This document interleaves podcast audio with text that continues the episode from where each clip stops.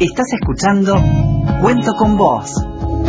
Estás escuchando Nacional.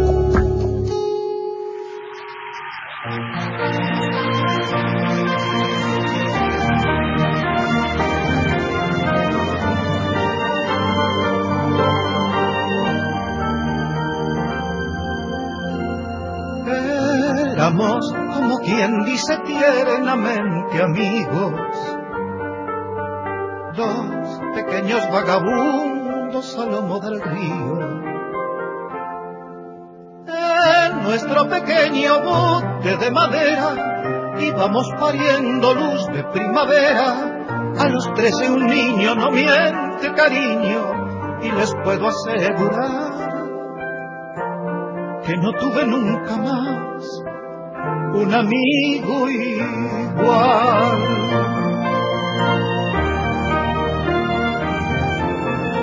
Nos juramos de por vida ser amigos fieles, entre novias y poemas, risas y burdeles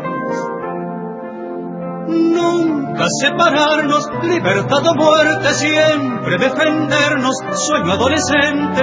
A los 17 vida es utopía y les puedo asegurar que no tuve nunca más un amigo igual.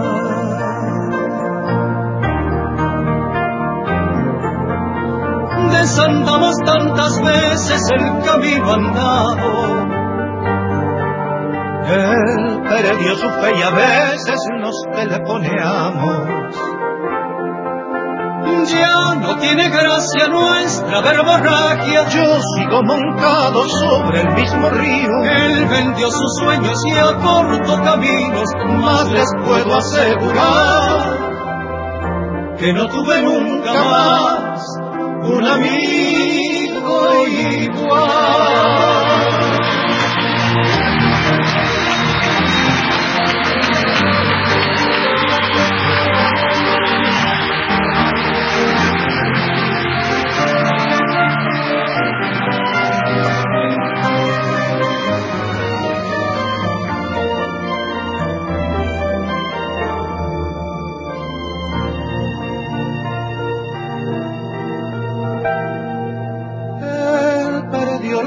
Y yo también perdí lo mío. Algo nos cambió el perfume tierno del respiro entre bambalinas yo juego a estar vivo. Él se pilla un perro todos los domingos. Ya no creo que recuerde nuestro río más. Tiernamente amigos, el tema de Víctor Heredia con Jairo lo eligió nuestro entrevistado de hoy. Decía que había que dar un salto muy grande para tomar una decisión, además de hacer una carrera y que esa misma carrera lo lleve después a través de los años a hacer cosas por los otros en todo el país. Adán Levy, de Ingeniería Sin Fronteras, está con nosotros. Hola, Dan. Hola, ¿qué tal? ¿Cómo están? Bien, bienvenido. Bueno, muchas gracias. ¿eh? He visto la obra que están haciendo, las obras, digo la obra porque es una gran obra que abarca muchas situaciones y la verdad que es eh, impresionante que mm, jóvenes como ustedes, digo jóvenes porque tenés apenas 20 años. Ojalá. Recién estábamos hablando de la edad. Son todos chicos muy jóvenes, eh, voluntarios que han hecho la carrera de ingeniería en su mayoría, eh, pero además hay otros voluntarios que no son ingenieros y que han decidido en distintas comunidades vulnerables, donde faltan a veces cosas básicas, empezar a hacer y construir a través de sus conocimientos. Sí, sí, sí. Eh, esta iniciativa nace como un canal, ¿no? Un canal que conecta realidades, un canal que conecta distintos tipos de conocimientos, los conocimientos de las propias comunidades, los conocimientos de la gente que, pasó por una experiencia académica, y, vincularlos, pero también sobre algo muy concreto que es un proyecto de ingeniería, donde, y ese proyecto de ingeniería permite también desarrollar un vínculo, establecer una confianza creciente, pero también deja como resultado, por ejemplo, una obra que puede ser la ampliación de una escuela, puede ser un puente que comunica un lugar que estaba inaccesible, y eso también representa mucho en bueno en el acceso a derechos ¿no? de esas comunidades. ¿A vos te gustaba la ingeniería? Era tu vocación, digamos. ¿Por qué elegiste esa carrera? Sí, yo en realidad cuando hice el test vocacional me salieron que todas las, carreras me gustaban. Entonces mi, mi, gran problema era elegir con cuál me quedaba. Pintura no. me interesaba todo, me daba curiosidad todo. Y bueno, lo, lo que hice fue seguir una carrera un poco más blanda, que era para profesor de, nivel inicial. Maestro, ¿no? Maestro, maestro de jardín de infantes. No, me muero, y, y después otra carrera que era un poco más dura, que era ingeniería. Eh, Yo veo, a ver, me parece a mí, pero es como que no me imagino que, tenga que ver un maestro que tiene como otra impronta, que tiene que tener mucha más Bueno, el ingeniero es más, más eh, eh, para adentro, me parece a mí por los ingenieros que conozco de la familia, son más para adentro. Y el maestro de, escuela tiene que ser mucho más dado, este, mucho más abierto, o me equivoco, son como personalidades distintas. Es un poco así, también el ritmo que te exige estar en una sala donde hay chicos que están en pleno desarrollo, descubrimiento cubriendo, jugando.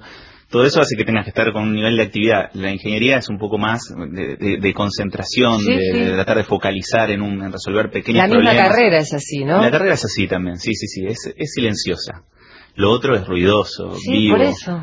Y sí, sí, hay, bueno, pero en mí conviven, y creo que en todos, ¿no? Conviven distintas, eh, distintos roles que, desarrollamos y a mí me encantaba una cosa, me encantaba la otra y bueno, me dediqué a hacer las dos. Viste lo que decía al principio, ¿no? Que uno muchas veces transcurre con una vocación, siguió una carrera, pasó su vida, trabajó de eso, pero en algún momento dice, mm, tengo ganas de probar con... Y y a veces esa vocación estaba ahí nomás. Y vos, por suerte, paralelamente, pudiste darte cuenta que que las dos cosas mm, convivían con vos. Eh, pero ah, utilizás esta carrera para ayudar a otros.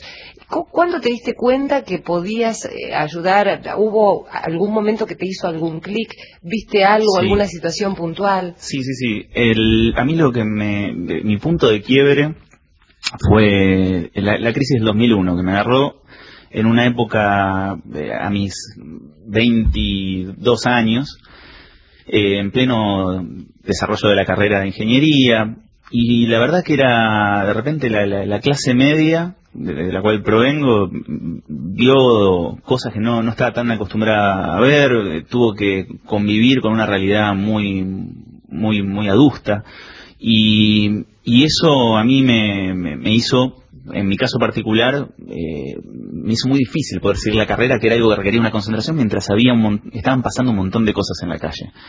Entonces lo único que encontré como, herramienta para poder seguir adelante era, bueno, prometerme no olvidar eso eh, y tratar de, desarrollar esa carrera silenciosamente de a poco, pero más adelante no tentarme con otras opciones, sino volcar esa carrera a lo social. Así que en mi caso fue, fue eso, fue cumplir una promesa conmigo mismo. Igual vivís de la ingeniería. Sí, sí, sí. En este momento yo estoy actualmente trabajando en Ingeniería Sin Fronteras.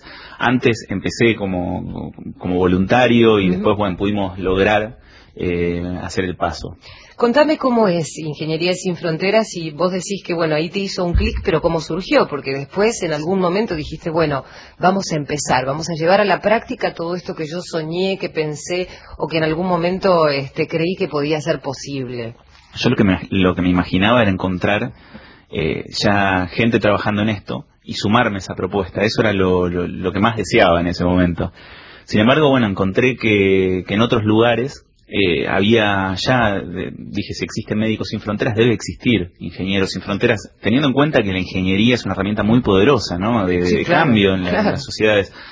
Entonces, eh, lo, lo, que hice fue buscar esa iniciativa local. Como no la encontré, me encontré con algunos, algunos locos que andaban con, con la misma idea también eh, ingenieros. No, eh, ah. la primera persona con la que me encontré con una inquietud similar era una antropóloga. Mira. Así que la busqué en internet, no conocía, no nos conocíamos, pero enseguida que nos encontramos entendimos que ahí había un potencial.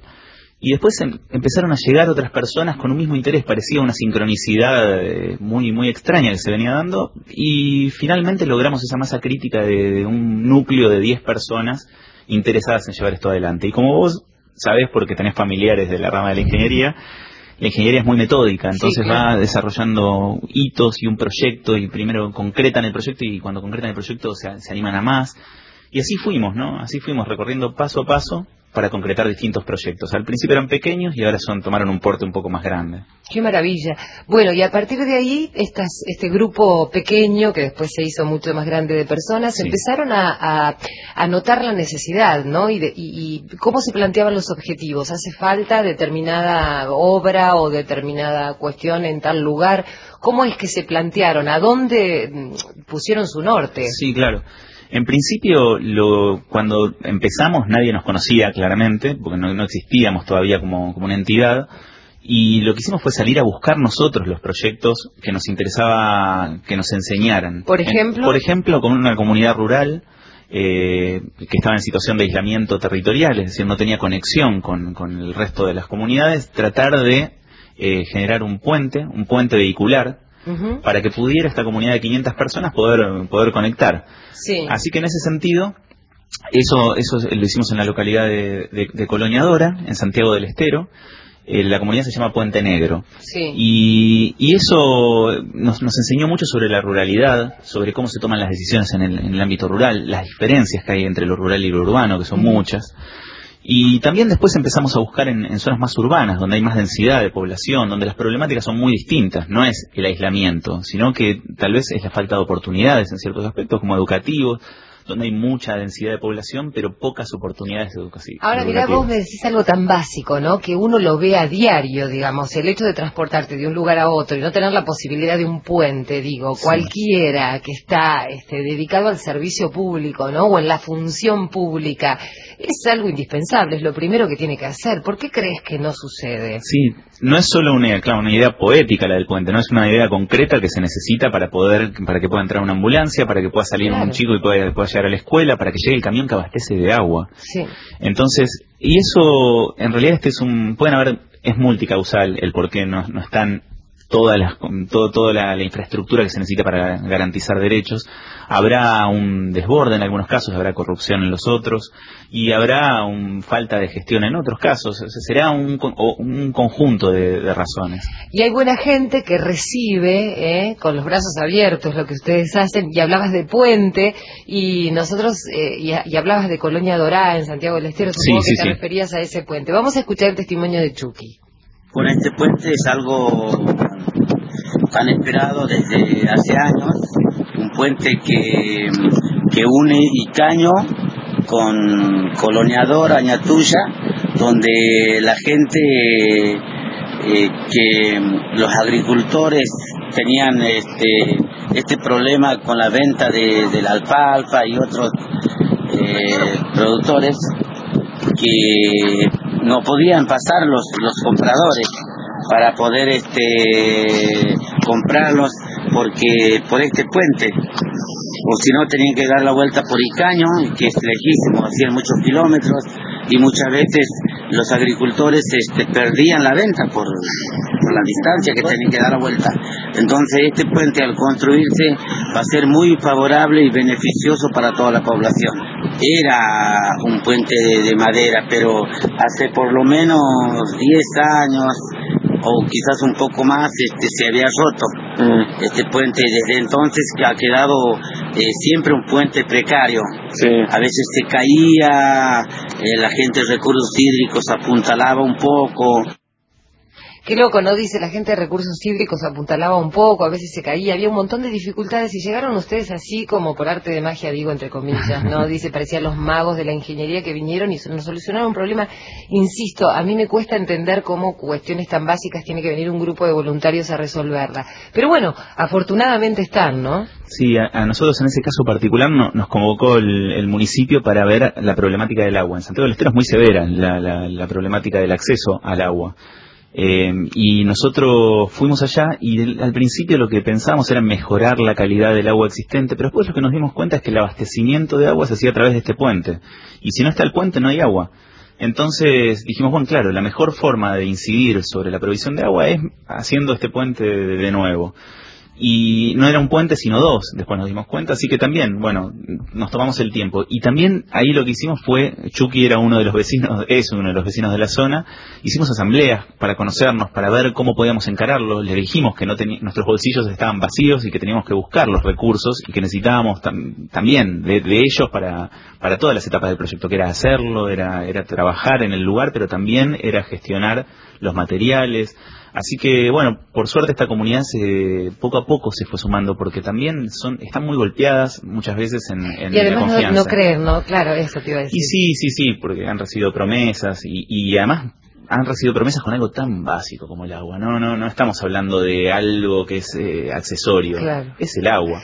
A Dani, contame, no sé, alguna frase que te acuerdes o algo que te han, hayan dado como devolución, ¿no? Cuando ves el puente terminado. Yo, yo no sé, a mí se me llenarían los ojos de lágrimas cuando veo algo terminado así, ¿no? Sí, sí, sí. Ahí yo tengo piel de gallo cuando, cuando paso por ahí y una, una persona que era el, Bocha, eh, que también era un es un vecino de la zona, al principio era pero un férreo eh, descreído de que esto podría concretarse y, lo decía abiertamente y en las asambleas era el, el, que se enojaba con, con una nueva mentira y poco a poco el Bocha fue convirtiéndose en, el, en, la persona que, que, empujó la obra.